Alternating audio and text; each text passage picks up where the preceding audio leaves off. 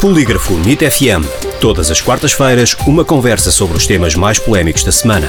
O Polígrafo vem à NIT FM para fazer o fact-checking das notícias que foram publicadas nas redes sociais, blogs e declarações de figuras públicas. Em direto à quarta-feira e para ouvir em podcast em nitfm.pt. Com Rui Barros e Gustavo Sampaio. Bem-vindos a mais um Polígrafo NIT FM. Como sempre, temos o fact-checking semanal com o Polígrafo e com o Gustavo Sampaio, diretor adjunto. Olá, Gustavo. Olá, Rui. Em múltiplas publicações nas redes sociais, alega-se que o primeiro-ministro António Costa não dispõe de uma conta à ordem no banco, mas há imagens em que aparece a pagar as suas compras no mercado de Lisboa com recurso a um cartão bancário. O polígrafo foi investigar e chegou à conclusão.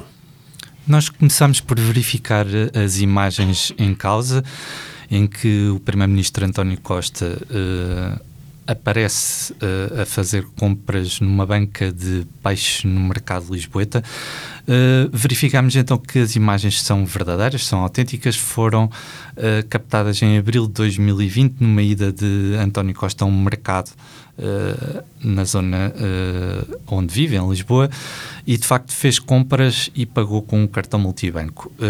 isto depois foi associado a uma notícia mais recente de que, enquanto Primeiro-Ministro, na declaração de rendimentos e património, António Costa não tinha declarado